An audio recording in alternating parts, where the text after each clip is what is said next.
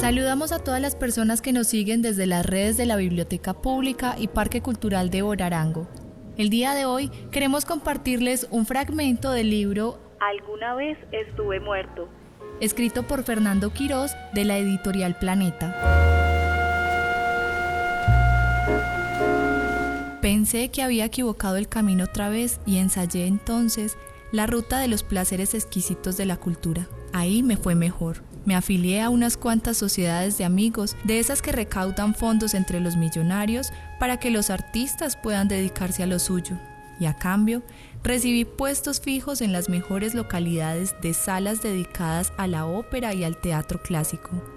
Pero bastó con que llegara el tercer cóctel de aquellos en los cuales era fácil suponer que obligaban a cantantes y actores a ser comedidos y simpáticos con sus benefactores para entender que, sin importar de dónde partiera, parecía condenado a desembocar siempre a la ruta del dinero, de los placeres que se pagan, que se compran.